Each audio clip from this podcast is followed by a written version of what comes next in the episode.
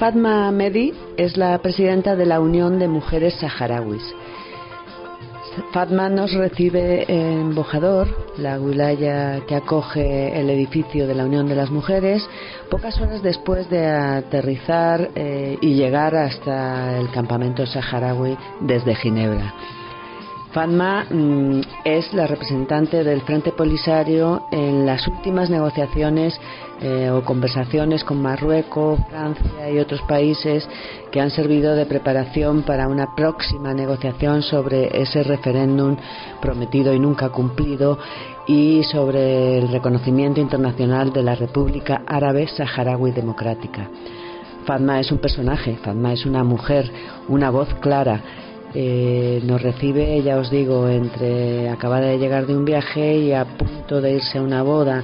Y sin embargo, eh, vais a poder escuchar pues casi una hora haciéndonos un repaso por lo que es la aportación de la mujer en la vida de los campamentos saharauis y muchas cosas más. Merece la pena escucharla, de verdad. Es tranquila, habla, suave y despacio, pero con mucha emoción. Os recomiendo esta entrevista. Adelante.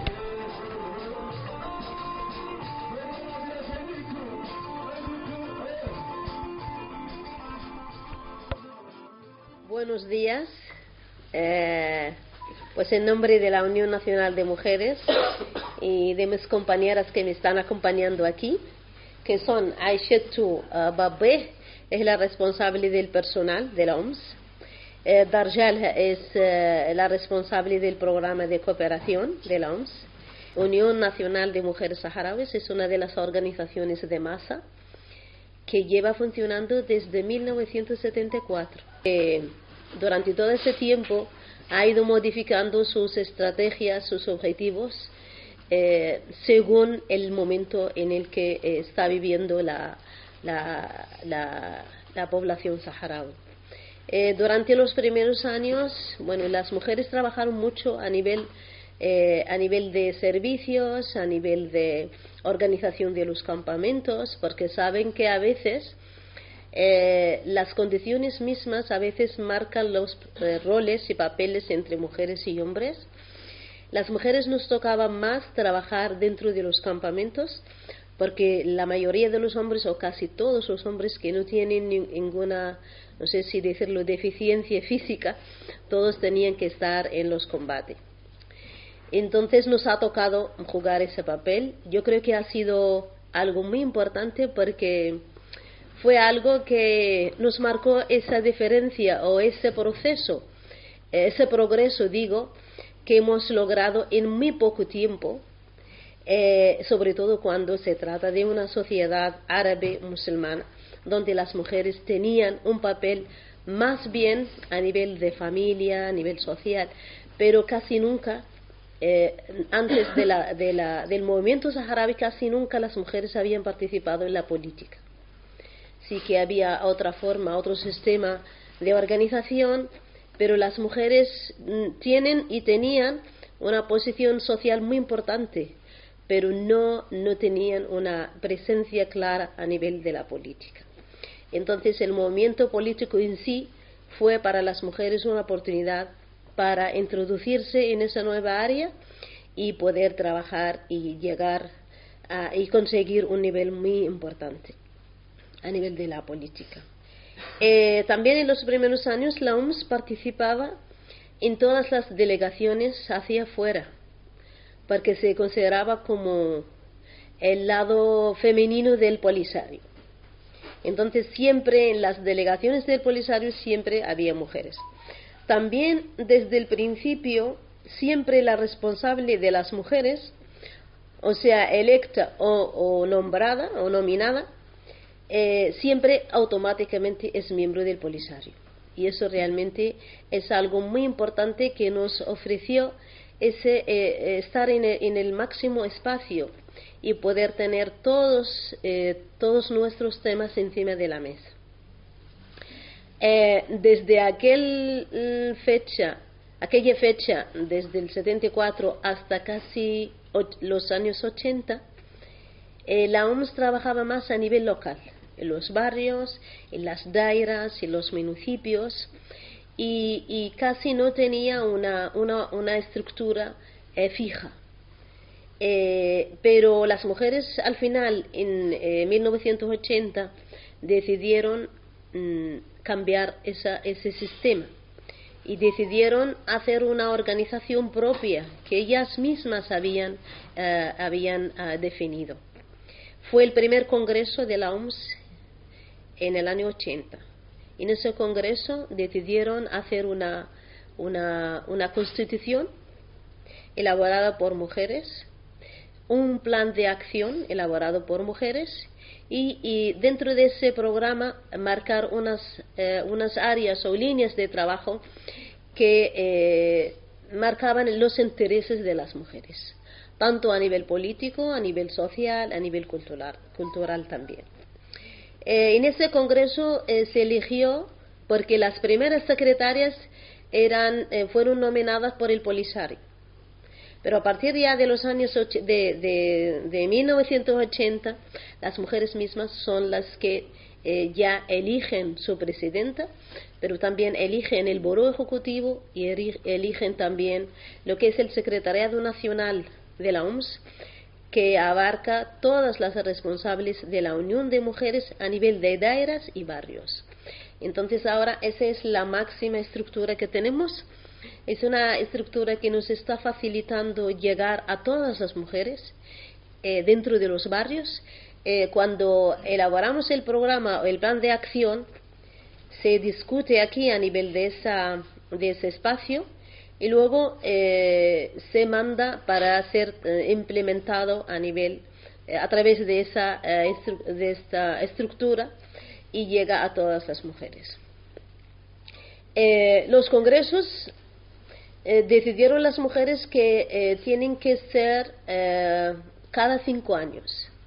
Y luego vemos que vimos que cinco años son muchos y hemos decidido al final cuatro años. En esta última etapa hemos decidido tres años. El primero fue el 85, y luego el segundo fue el 90, 96 el tercero y 2002 el cuarto. Eh, voy a parar en el cuarto porque yo fui elegida en el cuarto. Y, entonces eh, cada, cada, cada tiempo hemos marcado las estrategias que debíamos trabajar en ese mismo momento.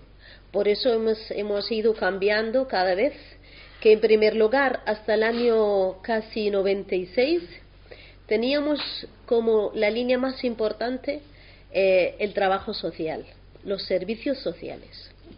Podemos ver, no sé si habéis visto o habéis visitado algunos centros de eh, educación especial. Aquí, aunque mucha gente ahora dice que, por ejemplo, el de Smara es el centro de Castro, todos esos centros fueron una iniciativa de la Unión Nacional de Mujeres Saharauis. Yo en aquel momento no era secretaria, pero era funcionaria en la OMS, porque empecé a trabajar con la OMS desde el 89. Entonces, eh, y la idea de crear esos centros no fue solamente porque estamos pensando en eh, los niños discapacitados, sí, que estamos pensando en los niños discapacitados, pero también estamos pensando en sus madres. Entonces, el objetivo de crear esos centros fue para lograr dos cosas. La primera es conseguir la, integración de esos niños, pero también de sus madres, porque las madres estaban muy marginadas, dedicaban todo su tiempo para prestar servicios a estas personas. Entonces teníamos muchas mujeres que estaban fuera de lo que, de lo que estamos haciendo. Entonces la idea de crear los centros fue mm, mixta, entonces para mujeres, pero también para niños. Y recuerdo que como no sabíamos cómo empezar esa idea, lo primero que nos ocurrió fue eh, el trato desde el punto de vista de salud, de la salud. Por ejemplo, el primer centro fue creado en 94, que es el centro de SMAR. En aquel momento Castro trabajaba como enfermero en el 12 de octubre, que es una escuela de formación profesional, y recuerdo que la secretaria de la UMS que ahora es miembro del Parlamento africano, Senia Ahmed, yo trabajaba con ella como secretaria, eh, lo llamó para pedirle apoyo y al final decidió trabajar con ese centro. Entonces, lo primero que nos ocurrió es intentar hacer, hacer una eh, tipo de clasificación de esas personas, porque se consideraban que todos eran enfermos, eh, todos eran discapacitados. Había mucha diferencia entre esas personas, que incluso había como un prejuicio de que esas personas no pueden hacer nada, no pueden aprender, no pueden ir a la escuela, no pueden hacer nada. Entonces, lo primero que, hicimos fue separar o clasificar esas formas que tenemos. Por ejemplo, hay, hay ciegos, eh, habían eh, eh, discapacitados mentales, físicos, incluso casos también de, a ver, eh, síndrome Down. Síndrome Down, perdón.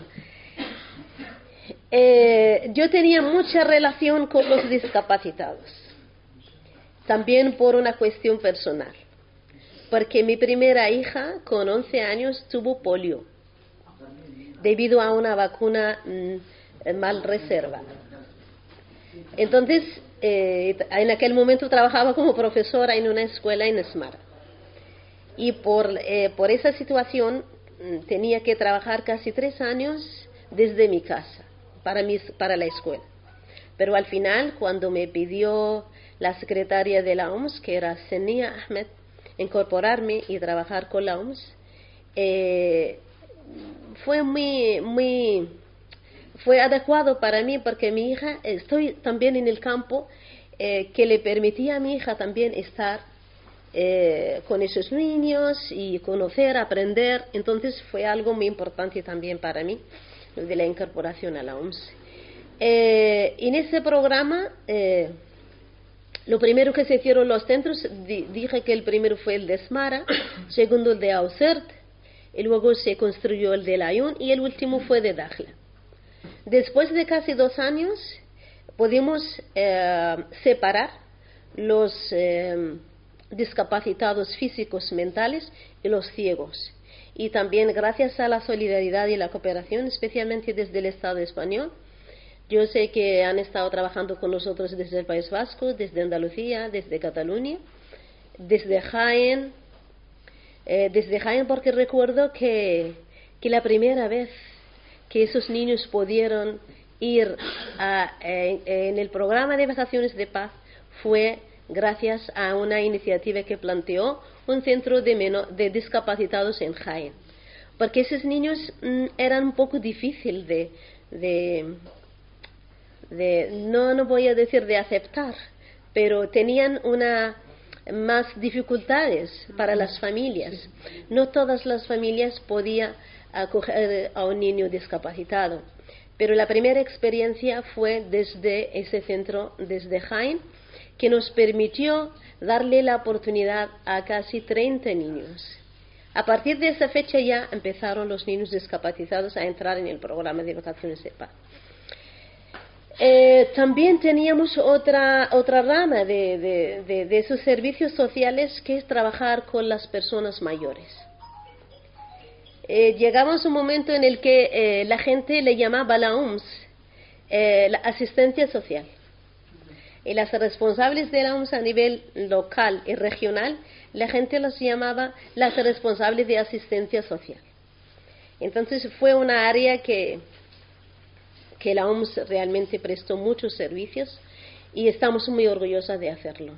Gracias a, ese, a esa línea de trabajo eh, hemos podido eh, ayudar y facilitarles el acceso a la educación a muchas mujeres porque el tiempo en el que los niños están en el centro, ellas están también en las escuelas, están participando en los cursos de formación y, están mm, viendo cómo dedicar un tiempo para ellas mismas y no solamente para prestar servicio.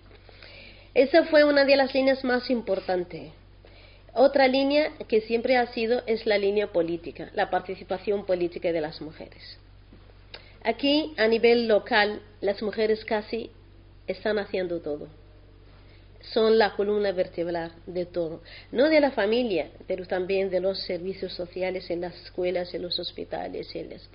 Y eso fue algo eh, durante, durante la guerra, eh, fue más, más, eh, más importante, pero también después del proceso de paz las mujeres siguieron trabajar y cada vez podemos ver que a nivel local tenemos muchas mujeres trabajando. A nivel de gobernadoras locales tenemos muchas mujeres, casi representamos el, más del 48%, que son eh, ir y a nivel de responsables de dairas, de responsables políticas de dairas, casi, casi el 80%. Pero cada vez que subimos podemos ver que las mujeres son menos. Eh, estamos contentas ahora con eh, los gobernadores porque son cinco, dos de ellas son mujeres. Así que estamos contentas. Esperemos que la próxima sean tres mujeres y dos hombres, porque así es, así tiene que ser. y luego también a nivel de mm, como secretarias generales eh, tenemos muchas mujeres. A nivel de escuelas, de hospitales, tenemos muchas mujeres que son directoras de colegios, eh, directoras del campo de educación, de salud a nivel regional, pero todavía no tenemos muchas mujeres en los ministerios. Y eso es un tema que yo realmente puedo reconocer que también las mujeres estamos colaborando mucho para, para, para, para no avanzar en ese tema.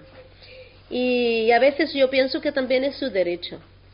Cuando hablamos de mujeres, porque siempre estamos intentando ver qué mujeres son activas, qué mujeres no tienen mucha carga familiar, qué mujeres para presentarlas, para que sean nominadas por el gobierno como eh, funcionarias, como secretarias generales en los gobiernos, pero siempre nos encontramos con que las mujeres no quieren trabajar fuera de un campamento donde, donde no tienen su, eh, fuera, eh, lejos de su familia.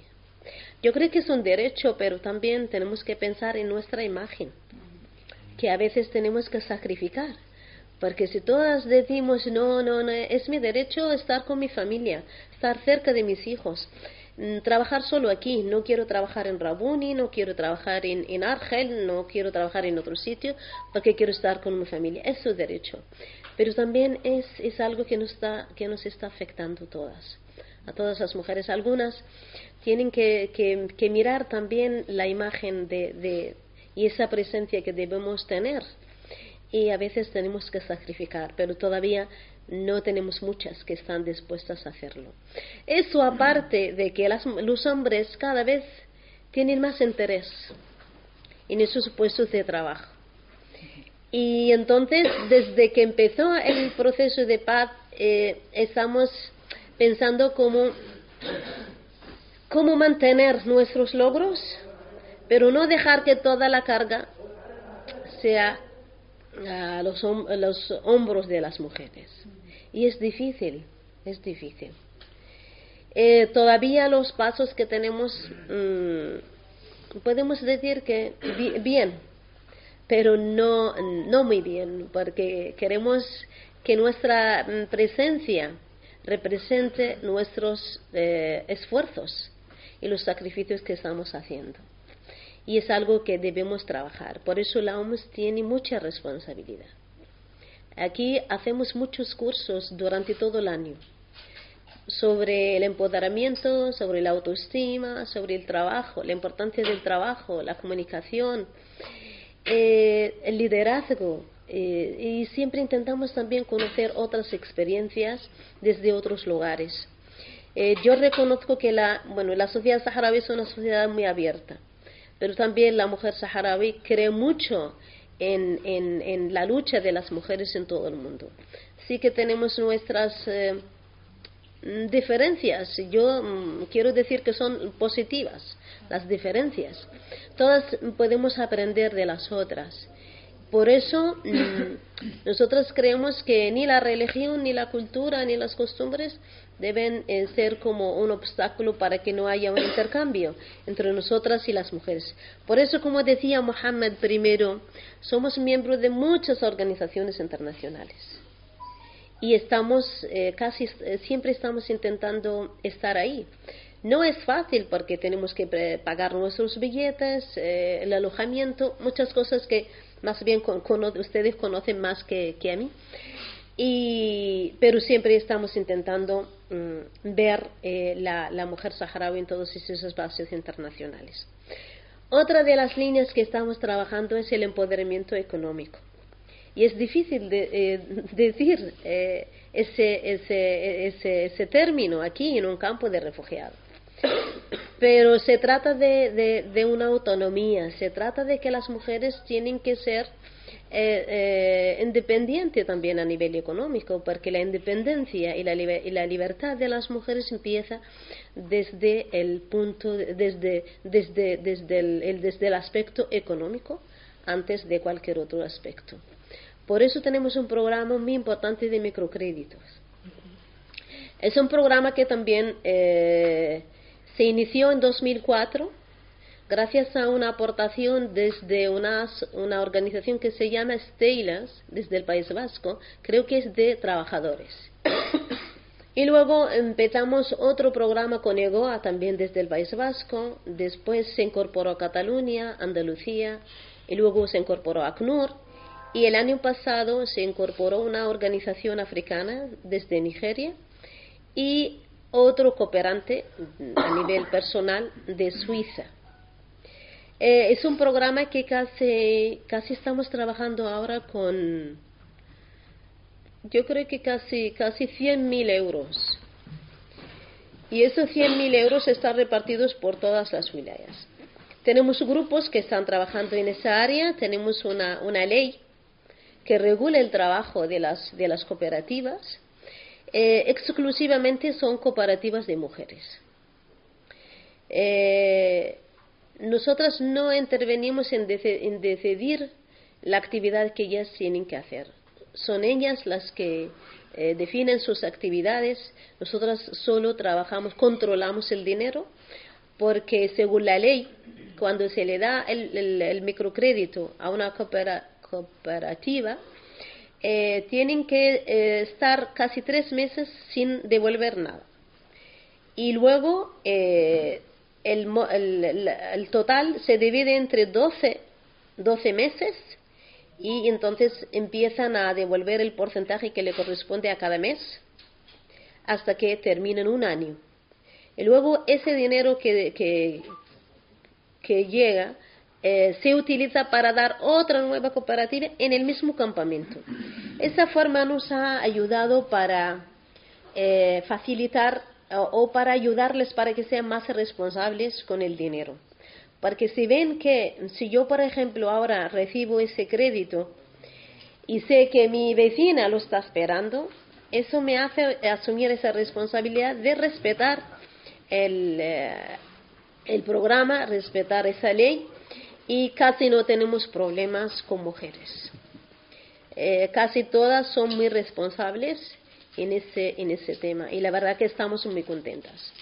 Gracias a esa experiencia de la OMS, luego eh, yo creo que a través de, de la cooperación española se planteó otro programa más grande, de, otro proyecto más grande de microcrédito y ese eh, proyecto fue trabajado a través del Ministerio de Cooperación.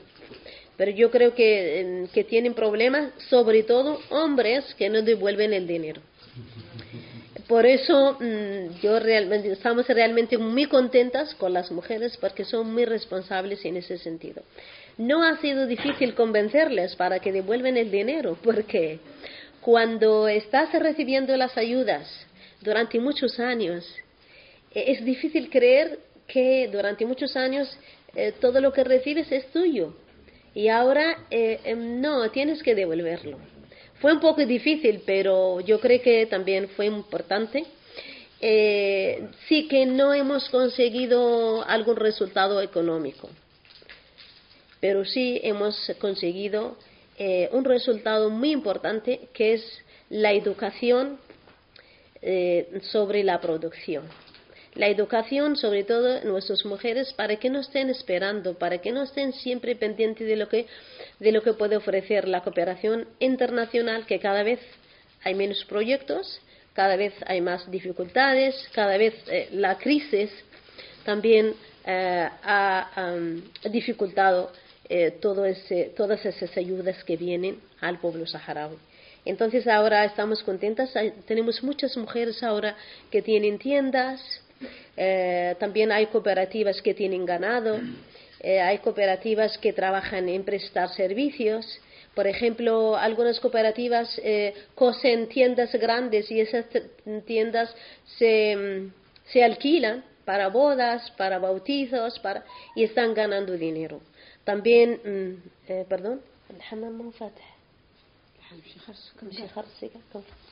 porque aquí tenemos una de las cooperativas que es la cooperativa de un hammam una un hammam o sauna, no sé cómo. Entonces, eh, a veces la idea de trabajar esos proyectos también es para promover la salud, la higiene. Entonces mm, tenemos muchos proyectos donde estamos trabajando mm, diferentes líneas a través de un mismo programa, de un solo programa.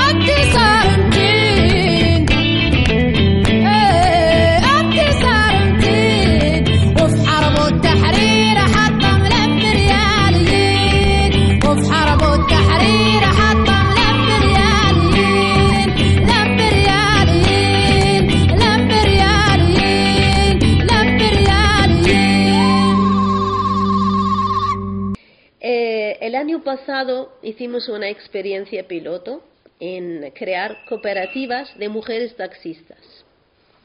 Y la idea fue no solamente para empoderar a las mujeres, entre comillas, pero también cambiar las mentalidades de la sociedad. Porque conducir un coche hasta hace poco era una, una, una, una, actividad de hombres, solo de hombres. Mm. Eh, entonces ahora ese proyecto consiste en comprar tres coches de segunda mano. Eh, hicimos una convocatoria porque también damos cursos de conducción de vehículos y hemos visto que teníamos muchas mujeres que tienen el carnet pero no pueden practicar porque no tienen coches. Entonces hicimos una convocatoria para todas las que tenían el carnet. Se presentaron muchas, al final eh, elegimos tres. Darjalha es una de ellas. y entonces eh, la idea es eh, cuando la persona, cuando se elige la persona, tiene que ofrecer el tercio del precio. Y los dos tercios se pagan durante tres años. Después de tres años el coche ya es suyo y la OMS puede hacer lo mismo, comprar otros tres coches y, hacer la misma experiencia en otra wilaya. Estamos muy contentas con las mujeres que empezaron este proyecto y dos de ellas ya nos han pagado todo antes de los tres años. Entonces ahora tenemos casi el dinero de comprar dos coches. Eh, ahora como estamos preparando el Congreso, estamos discutiendo si lo hacemos ahora o quizás lo dejamos hasta después del Congreso, porque el Congreso va a ser a finales de febrero. Y para que la nueva eh, eh, la nueva directiva puede también empezar esos proyectos y, y, o sea estamos todavía pensando si hacerlo ahora. Eh, algunas de las compañeras dicen tenemos que hacerlo ahora para aprovechar el dinero, pero otras dicen no, mejor dejarlo para la nueva directiva que puede también empezar con proyectos concretos. Y, así que estamos todavía sin poder decidir nada. Eh, otra línea es la, eh, bueno, yo decía antes, hablaba un poco antes de la formación.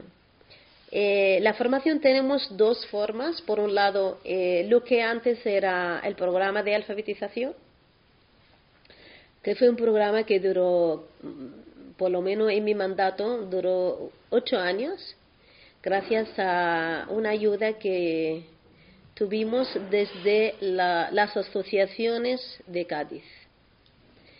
Mm, a través de ese proyecto conseguimos eh, elaborar manuales desde eh, aprovechando materiales de aquí eh, y también una paga para los profesores. Eran casi casi 300 profesoras a nivel nacional.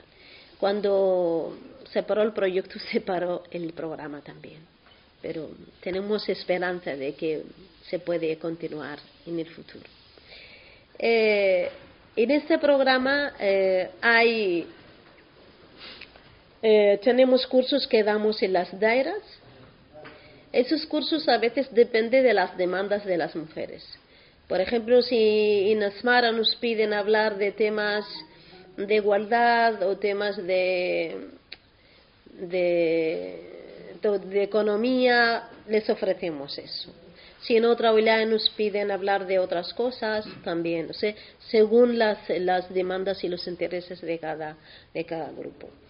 Y luego, dentro de las, no sé si han visitado algunas casas de mujeres. En Esmara tenemos una casa. Qué pena, qué pena. Ah, el Mohamed. Eh, es que tenemos, ¿dónde está? Sí. Ya, porque, porque tenemos, porque tenemos la, la casa de la mujer en Esmara.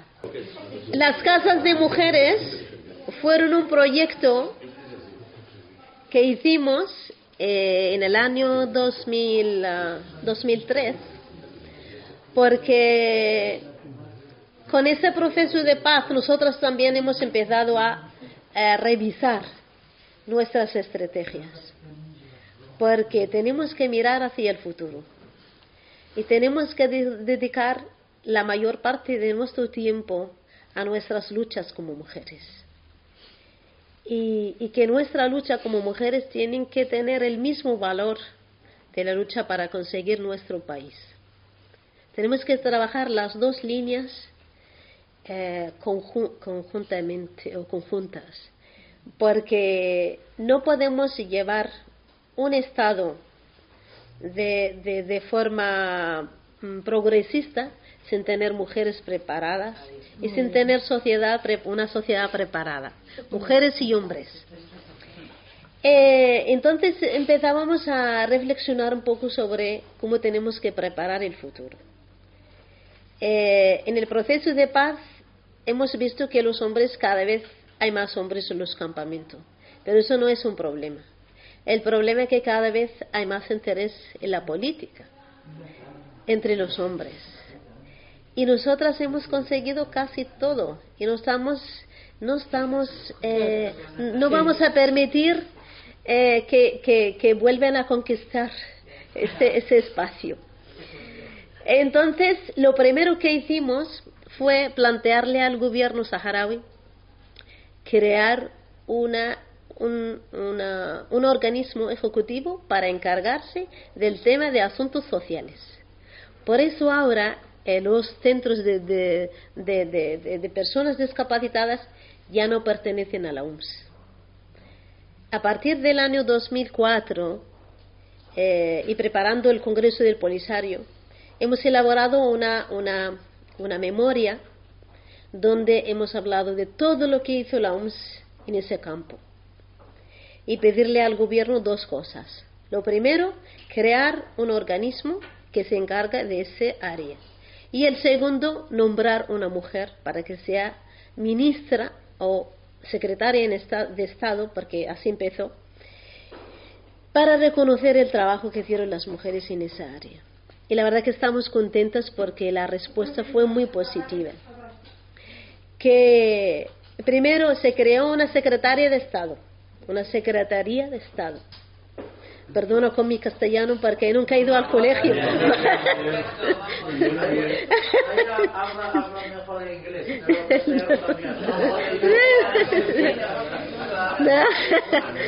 Perdona porque no lo he estudiado, es que entonces eh, fue muy positiva la respuesta y el gobierno nombró una mujer como secretaria de Estado para asuntos sociales y luego dijimos no, vamos a poner también eh, asuntos sociales e emancipación de la mujer, porque queremos que este tema también sea presente a nivel del gobierno, esté presente a nivel del gobierno. Y así fue. Y para que ese ministerio mm, tenga éxito porque va a ser la primera mujer ministra en esa área. Es una área nueva y una ministra nueva y es una demanda de las mujeres, entonces tenemos que colaborar también como mujeres. Y así fue que todos los centros de educación especial em, fueron pasados a, a, esa nueva Secretaría de Estado, pero también otros centros que la, que la Unión de Mujeres llevaba, que son los centros de orientación eh, orientación no social, orientación psicología y eh, porque también trabajamos trabajábamos con muchas eh, son centros donde hacemos consultas con mujeres que, que son víctimas de la guerra mujeres con problemas psíquicos mujeres con para, saben que aquí en la sociedad saharaui no es fácil tratar este tema. Aquí nosotros decimos un, refrán que dice, el, el, loco en la mujer saharaui, eh, en, el loco en la sociedad saharaui, nunca... Me, me, me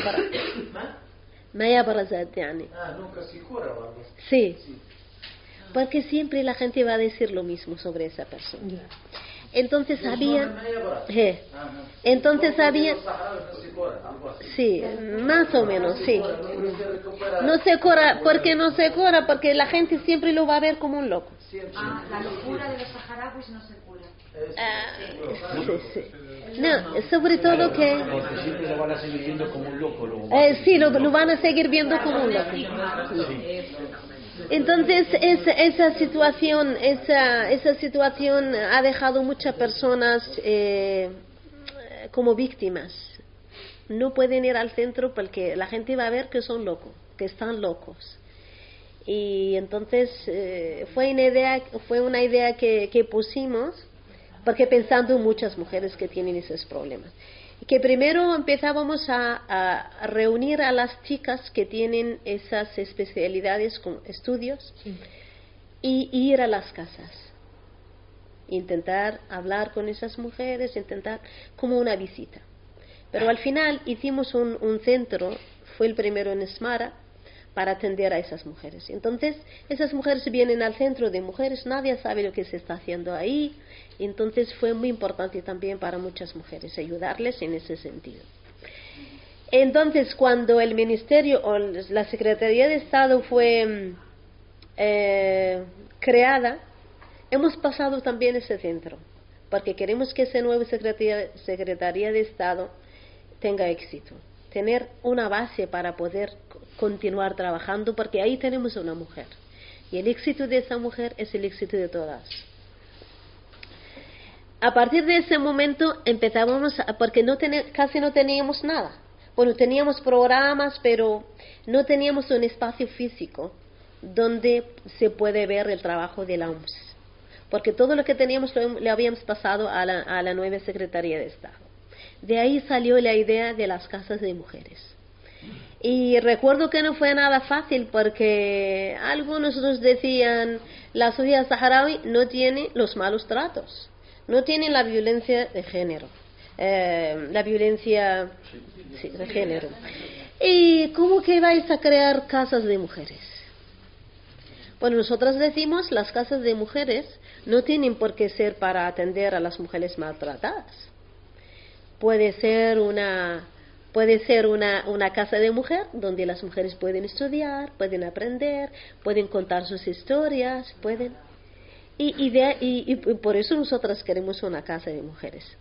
Fue muy difícil porque en aquel momento había una crisis, porque eh, yo creo que fue casi el principio de, del año 2003 y la crisis económica, sobre todo en el Estado español, donde teníamos muchas ayudas. Y yo recuerdo que dentro del Ministerio de, Cooperación nos dijeron, es difícil.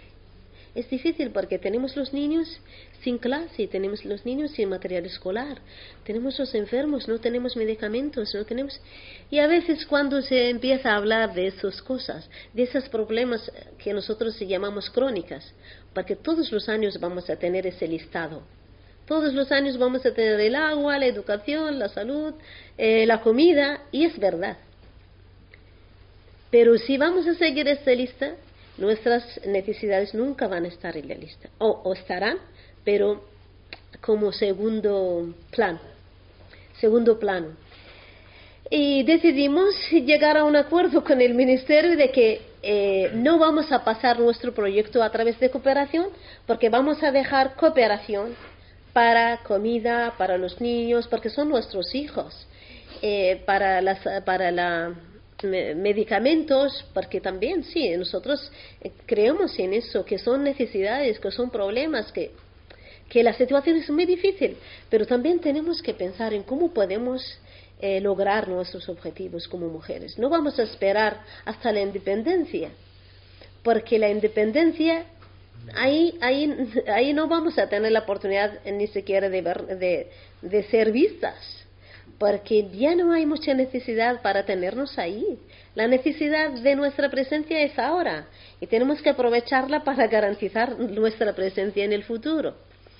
Y fue así, llegar a un acuerdo con el Ministerio de que no vamos a tocar el área de, de cooperación, pero sí vamos a ir a tocar otras puertas en los ayuntamientos. Vamos a ir a las áreas de mujeres. Vamos a ir a los institutos de mujeres. Vamos a ir a la, al área de igualdad en los ayuntamientos. Porque tienen otros programas y que quizás no vamos a pedir dinero, pero vamos a pedir, a pedir personal que nos va a ayudar para los cursos de formación, que nos va a ayudar para eh, enseñar las experiencias de, que se trabajan ahí. Y así fue. Y la verdad que fue muy interesante porque en ocho meses hemos conseguido la construcción de las cuatro casas de mujeres. Eh, yo recuerdo que el ministro, que ahora es el, gobernador de Dakhla, me decía, es que no he estado en ningún sitio eh, en el que no encontraba el proyecto ese de casas de mujeres. ¿Qué pasa con Y la verdad que fue muy, muy, muy interesante porque la primera casa fue la de Smara, por cierto, eh, construida por el País Vasco, eh, especialmente Euskal Fondoa y las asociaciones también. Luego fue la, la de Ausert, también construida por Alicante y por otra ayuda desde, desde ACNUR. Y la tercera fue la de Dajla, construida por la, la cooperativa de Fagor, Fagor Arrasate. Yo hice una visita a esa cooperativa y me explicaron que empezaba como una cooperativa. Yo creo que ahora ya casi tienen problemas o casi ya no existe, pero nosotros reconocemos su, su ayuda porque realmente eh, financiaron toda la casa de Ayun y estamos muy contentas realmente. La casa de Dajla, que fue la última, fue construida por Andalucía. Eh, es muy importante hablar de las casas porque no solamente son centros, pero también mm, son experiencias donde podemos ver la, la capacidad de las mujeres. Que incluso el diseño de la casa en sí fue marcado por las mujeres. Los espacios. Las mujeres se reunieron eh, y, y decidieron los espacios. Dijeron, una casa de mujer tiene que tener un espacio grande para poder reunirnos, para poder hablar, para poder eh, hablar de nuestra historia. De... Una casa de mujer tiene que tener oficinas para nuestros programas. Cada programa tiene que tener. Una casa de mujer tiene que tener una guardería para nuestros hijos. Para las que tenemos hijos, podemos traer nuestros hijos y mientras estamos trabajando nuestros hijos están eh, cuidados. Y así también ofrecerles a unas educadoras trabajar con nosotras. En una casa de mujer tiene que tener un espacio donde las cooperativas que están en los barrios y que sus productos no se puede ver, tenemos que tener un espacio para que todas puedan exponer libremente sus, eh, su, producción. su, producción. Eh, la casa de la mujer tiene que tener aulas para estudiar. La casa de la mujer tiene que tener una, una biblioteca para poder aprender, porque sí en el pasado teníamos problemas de lectura de porque no había mucha gente con nivel educativo, pero ahora. Y ahora en esas, en esas em, bibliotecas invitamos a mujeres que no saben leer ni escribir, pero tenemos equipos que mm, pueden escoger un libro y preparar un preparar una, una charla sobre un tema y así las que no saben leer y escribir pueden aprender. Eh, las casas de mujeres tienen que tener em, una sala de acto para que todas las instituciones saharauis pueden, pueden aprovechar y pueden ver que la UMS es también eh, otra infraestructura que puede ayudar a nivel nacional. Eh, una casa de mujer tiene que tener un baño turco para para trabajar la higiene. Porque las mujeres antes tenían que ir a Tinduf para poder ir a, un hammam. Hay muchas que no tienen dinero para pagar el transporte. Hay muchas que sí tienen dinero, pero no pueden dejar sus hijos. Y la OMS decidió ofrecerles ese espacio cerca, dentro de la wilaya misma. Una casa de mujer tiene que tener un, un salón de belleza, lo llamamos nosotros. Pero a través de ese salón eh, trabajamos mm, desde un lado, queremos eh, dar a conocer la, la cultura saharaui en este, en este aspecto. O sea, la belleza según la cultura saharaui. Y los productos naturales que se utilizaban en la cultura saharaui. Pero también lo estamos aprovechando para experimentar los productos de belleza que están circulando hoy en el mercado. Y eso es uno de los problemas que tenemos porque muchos productos mm, no tienen ni fechas, no tienen ni eh, catálogo. Sí, Entonces no, sabe, no se sabe de qué están hechos, ni cuándo se caducan, ni para qué... Eh, sí. Sí. Y el, y el problema no es eso, porque el problema es que también hay mujeres que no utilizan uno, sino hacen su propia mezcla. Mezclan muchas porque aquí el sol es muy fuerte.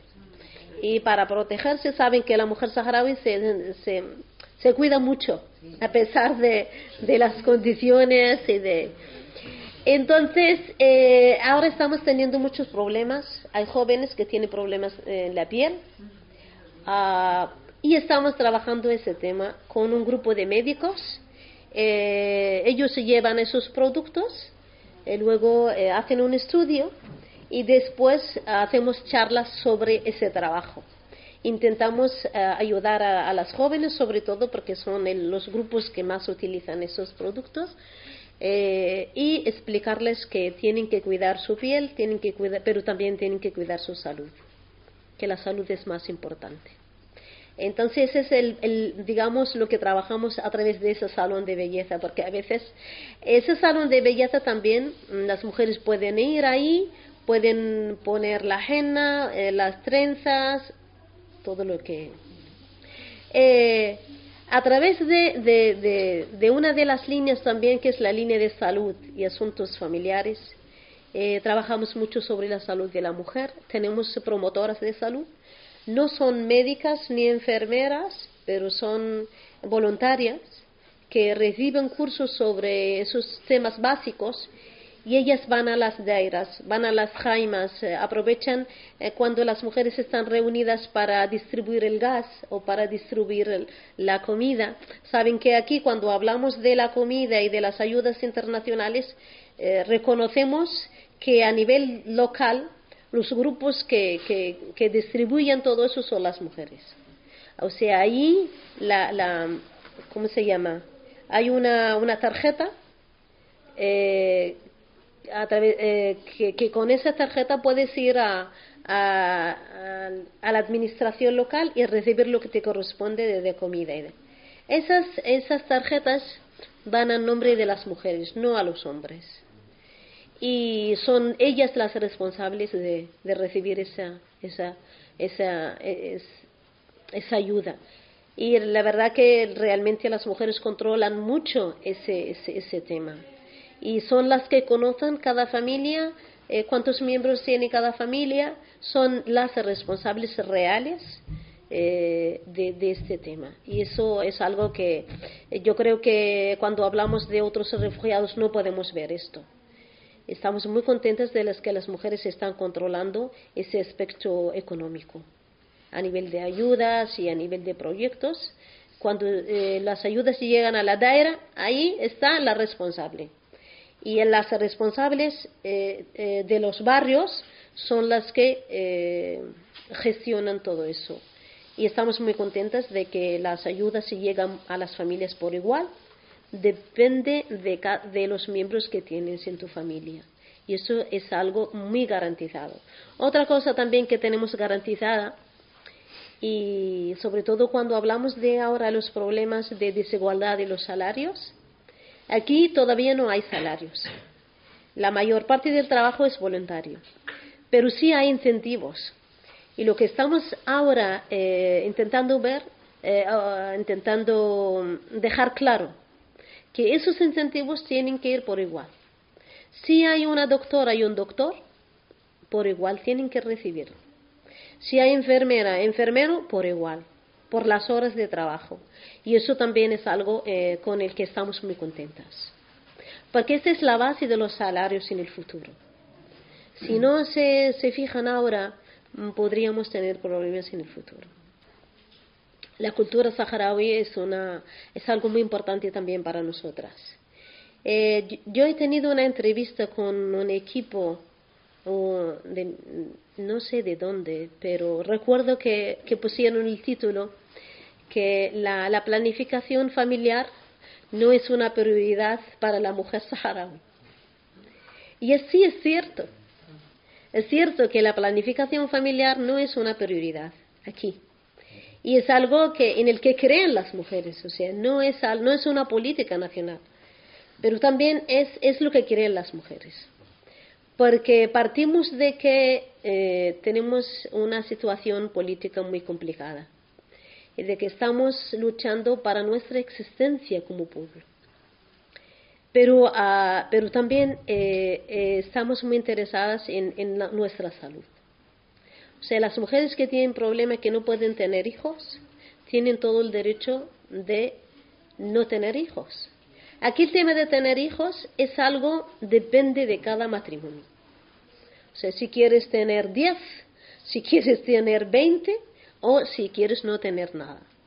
Pero es algo que, que como organización de mujeres no tenemos como una prioridad. Nos enteramos, eh, nuestro interés más bien es para la salud de las mujeres. Aquí la sociedad saharaui mm, es una sociedad conocida por, eh, por tener muchos hijos, pero es algo que, que la gente le gusta. Y es algo que no solamente eh, tener hijos por tener hijos, sino, sino que es algo también a nivel de, de la cultura. Aquí, por ejemplo, eh, si yo tengo mis hijos, mis hijos pueden quedarse con mi madre, con mi abuela, con mi hermana, con mi tía, y nunca se han visto como una carga, porque se pueden quedar con toda la familia, que incluso ahora con mis vecinas. Yo recuerdo mi hija me decía hace poco, me has tenido abandonada casi toda mi, mi infancia. Digo, ¿por qué? Porque dice en, en, en, en mi memoria, los únicos momentos que recuerdo son los momentos que he estado con mis vecinos, con nuestros vecinos no tengo eh, muchas, muchas, muchos recuerdos contigo. Y, y, es verdad, porque con todo el trabajo que tenemos, mis hijos se quedan con mis vecinas, porque yo aquí en ese campamento no tengo familia, mi familia está en Esmara, pero la verdad que mis vecinas me están ayudando mucho y, las considero como hermanas, por eso ahí dejo mis hijos y, y estoy tranquila de dejarlos ahí. Entonces, mm, es una cultura diferente Aquí no hay, no hay residencias y la gente no quiere escuchar sobre las residencias. Yo creo que se hizo un proyecto en Dajla y, y creo que nadie, nadie fue ahí. Para mayores, para mayores. La gente le gusta tener sus, eh, eh, la gente, sus padres, sus abuelos dentro de la casa. Entonces es otra cultura, diferente. Y por eso tener muchos hijos eh, lo, lo, vemos como algo positivo, no como algo muy negativo. Aquí los hijos, si quieren quedarse toda la vida con sus padres, pueden hacerlo. Y es normal, es algo que se ve muy normal, que incluso se ve muy positivo. Entonces es una cultura diferente, con costumbres diferentes, y por eso mm, casi nunca hablamos de la planificación familiar y es porque también eh, para tener acceso a los productos anticonceptivos, aquí no, no tenemos ninguna obligación de ir con tu marido. Tú puedes ir sola si quieres comprarlos. No hay nada prohibido. Por eso no es un tema tan... Pero hay acceso a anticonceptivos. Sí, hay farmacias, hay, sí, puedes comprarlos en Tinduf, que incluso aquí, pero es algo secundario.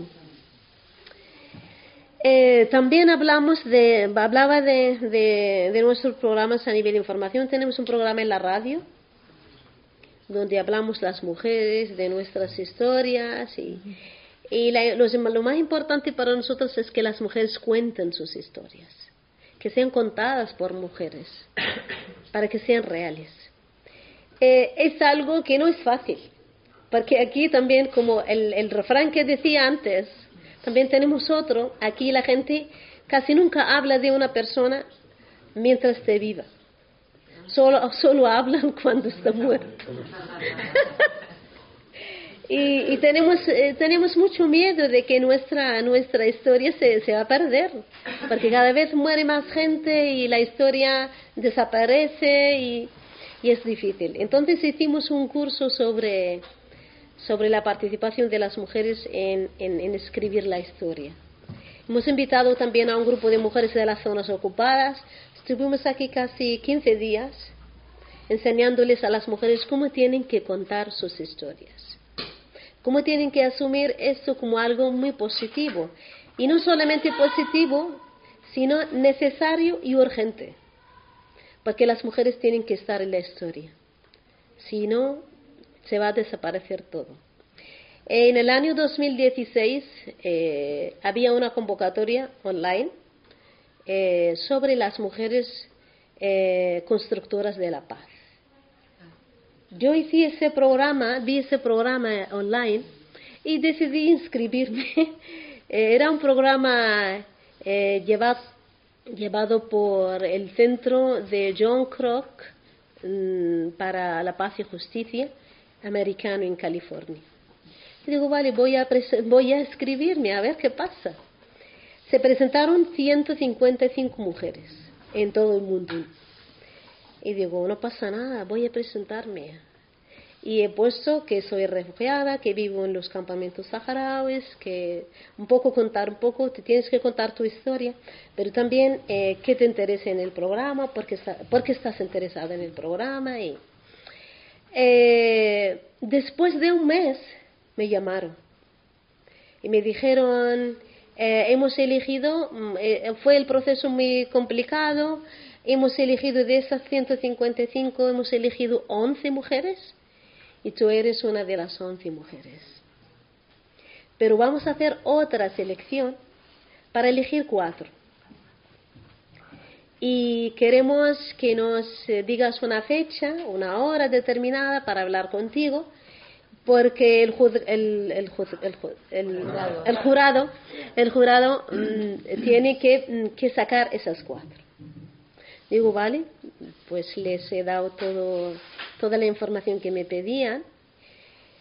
Y después de una semana me mandaron una carta diciendo que eh, te, te felicitamos por ser elegida como una de las cuatro finalistas del programa. En este programa habíamos, eh, yo eh, desde el Sáhara Occidental, que por cierto era la primera que participaba desde el norte de África. La gente no conocía nada, nada, nada, nada sobre el Sáhara, ni que existía un pueblo, ni que había nada. Y otra de Kenia, otra de Nigeria y otra de Pakistán. Nos llevaron a una residencia. Las cuatro y estar un tiempo conviviendo juntas, compartiendo la misma habitación y, y cada una les eh, trajeron una, una, una autora. Y nos dijeron, tenéis que contar vuestras historias. Y digo, ¿yo cómo voy a contar mi historia? que, la primera vez, eh, que, eh, que incluso estaba muy mal visto hablar de ti misma. Porque aquí todo el mundo trabaja, todo el mundo sacrifica, todo el mundo tiene ha hecho lo mismo, no hay diferencia. Eh, no se puede decir yo he trabajado ni yo he, sacrificado porque eso es lo que está haciendo todo el mundo. Y fue muy difícil. Eh, al final, bueno, me ayudaron mucho porque a veces empiezan a preguntar por cosas y así empezaron. Bueno, al final hice un libro. Ahora estoy trabajando para poder traducirlo desde el inglés al castellano porque yo creo que es una nueva forma para conocer la lucha del pueblo saharaui a través de cuentos y de convivencias personales. Yo creo que, puede ser una, forma más atractiva, porque a veces escuchar los, eh, los discursos políticos, los, eh, no sé, lo que dice la uno, lo que dice no sé qué, es ya mm, aburrido para la gente. No le gusta escucharlo. Entonces fueron casi, no sé si fueron 11 o 12 cuentos al final. Uno sobre cómo eh, mi experiencia cuando salimos del Sahara ocupado, mi viaje hacia los campamentos. Todas las memorias, todos los recuerdos, porque yo he vivido ese viaje. Luego también eh, los primeros años, la convivencia de los saharauis, cómo el Polisario consiguió obligar a las familias saharauis para mandar a sus hijos al, extranjero para estudiar. Hablar de la confianza que tiene, que tiene,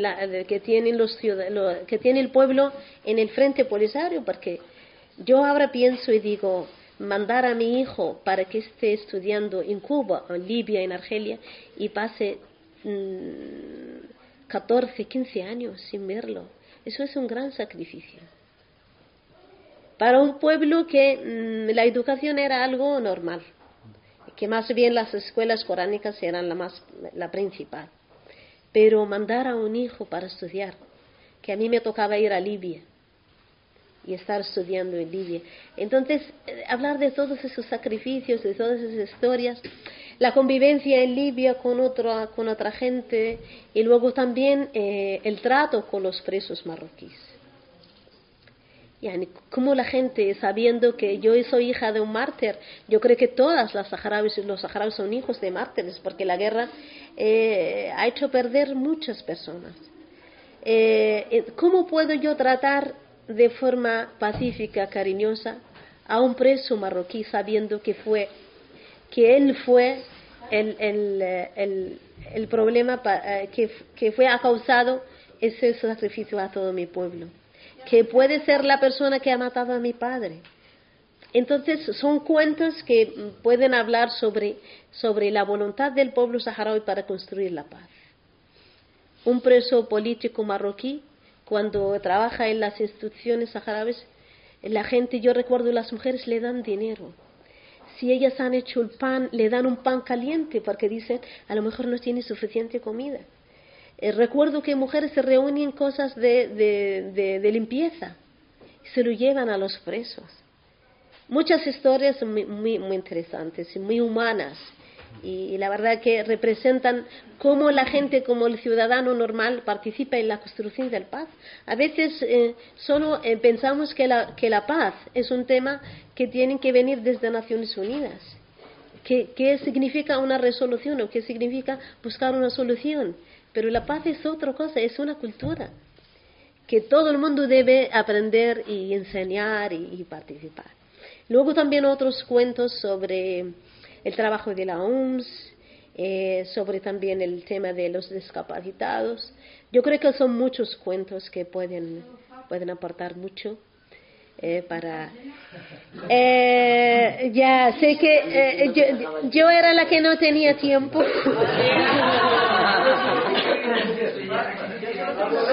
sí sí sí sí sí sí sí عشت ولا دقائق Un momento, aquí hay una pregunta.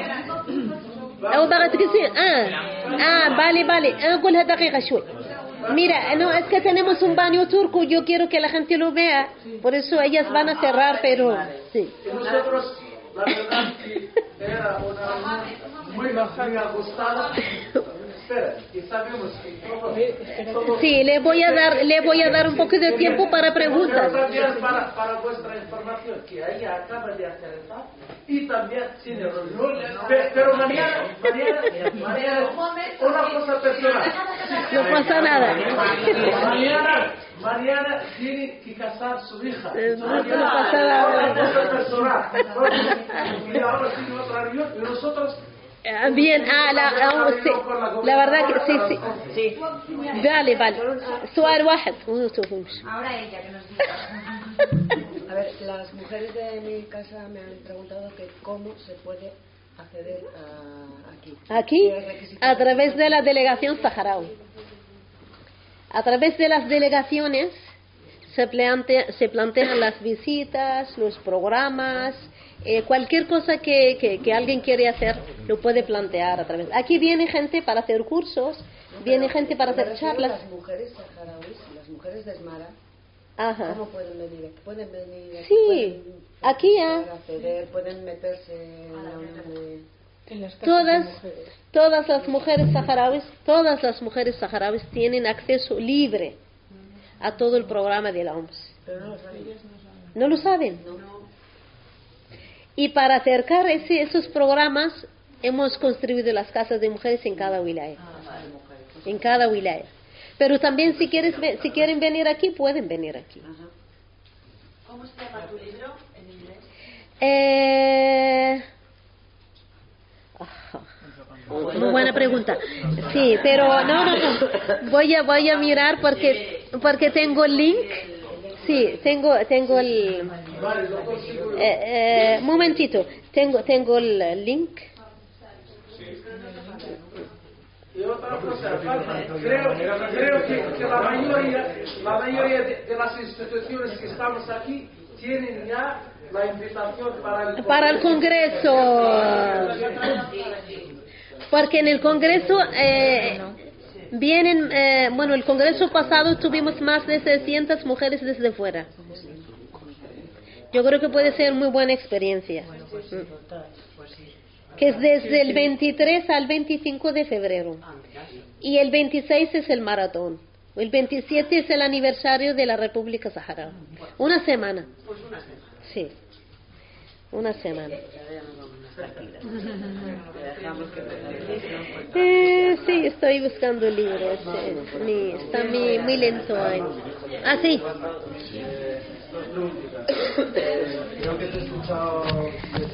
Perdona que no he dejado tiempo para las preguntas. Es que. Eh, eh, ¿Hay algún caso, o se conoce algún caso? ¿De qué? Perdón. La violencia. La violencia. La violencia machista. A ver. Ah, de género. Si hay, algún maltrato, si se ha registrado. Y segunda pregunta, eh, te he escuchado también que ni la religión ni la cultura deben de ser obstáculo para, para el empoderamiento de la mujer. Yo quería saber si, también, si es un obstáculo la religión y la cultura para los derechos de los homosexuales. Bueno, se- la, la pregunta, la primera pregunta sobre los malos tratos. Eh, en la sociedad saharaui nunca habían malos tratos. ¿Pero por qué? Porque cuando se habla eh, sobre el matrimonio, eh, tiene, tiene un sentido común, más amplio. Por ejemplo, si, si alguien piensa maltratar a una mujer, tiene que pensar en la consecuencia de maltratar a una familia, no a una mujer. Entonces la familia interviene si, si ve que su hija está maltratada. Ese, es, eso es lo que la, la unión familiar o el sentido común de una familia. Eh, antiguamente no se permite ni decir una palabra a una mujer. Aquí nuestras abuelas ahora nos dicen que estamos eh, mm, que no, que no estamos cuidando nuestra posición como mujeres, como debido. Porque aquí, por ejemplo, puedes encontrar que las jóvenes te dicen, no, es que me ha dicho porque eh, esto, esta palabra, él en verdad no quiere decirme esto, pero que estaba cansado, que tenía otros problemas, que yo le tengo que dar mm, tiempo, que le tengo que dar oportunidad para que piense, para que, para que vuelva a, a, a ver que, que esto no estaba bien y yo tengo que ser tolerante con él. Y eso no le gustan los, a los abuelas. Porque antiguamente cuando se le dice a una, una palabra que ella no le gusta, vuelve a vivir con su familia. Y él tiene que hacer más sacrificio todavía que el que hizo eh, en su boda para tenerla de nuevo. Eh, eh, las, soci- las sociedades siempre cambian y la sociedad saharaui es una sociedad que también está viviendo esos cambios. Y además son rápidos porque las nuevas generaciones es una gene- generación que se ha llenado de otras culturas, de otro tipo de educación.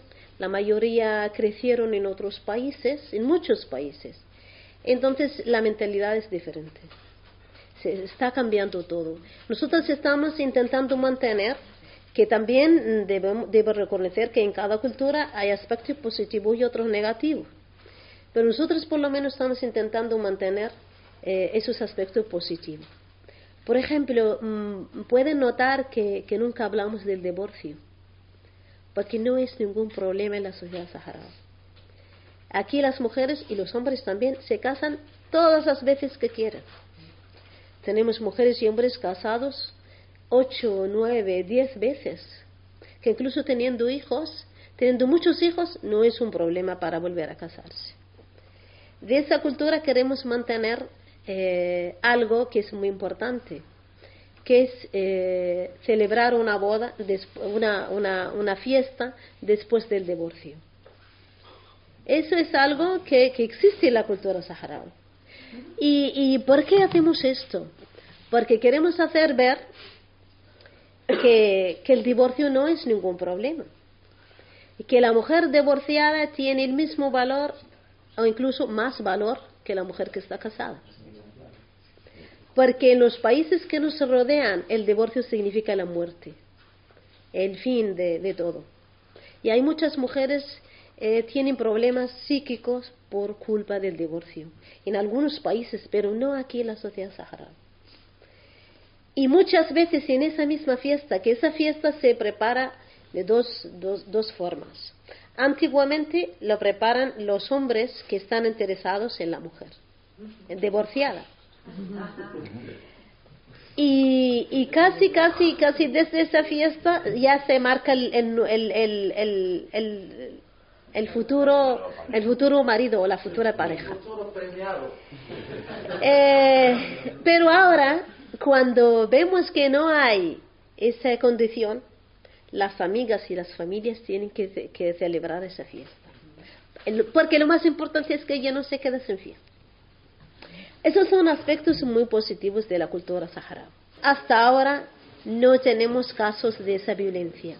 Pero también la OMS está eh, trabajando en programas sobre la violencia, sobre, porque tenemos que enseñarles a las mujeres qué significa la violencia.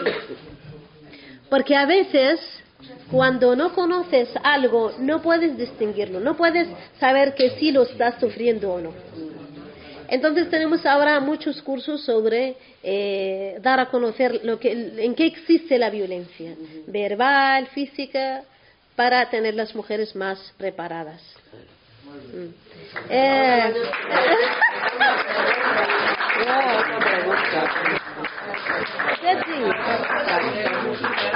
ددي لا اسمح لي حنوفي من الوفد ونكلمك ايوا خلاص خلاص نكلمك برك No, que, que el tema de homosexualidad eh, no es un tema que, que, que se trata a nivel de la sociedad saharaui. Primero porque es una sociedad musulmana, es una sociedad que tiene sus costumbres y que todavía mmm, tampoco hemos visto personas que lo están demandando. O sea, todavía no hemos visto ningún interés sobre ese tema eh, ni conocemos ese, ese, ese fenómeno o ese tema en la sociedad saharaui. Se ve todavía algo, cuando la gente lo escucha, algo muy raro. Pero como, como he dicho, las sociedades cambian continuamente y, y no sabemos. Ahora estamos hablando de la sociedad saharaui actualmente que no, no tenemos. Sí. Eh, van